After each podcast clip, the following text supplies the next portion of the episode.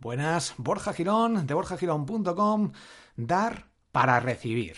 Hay que dar antes, dar cosas, dar cosas gratis, ayudar a la gente.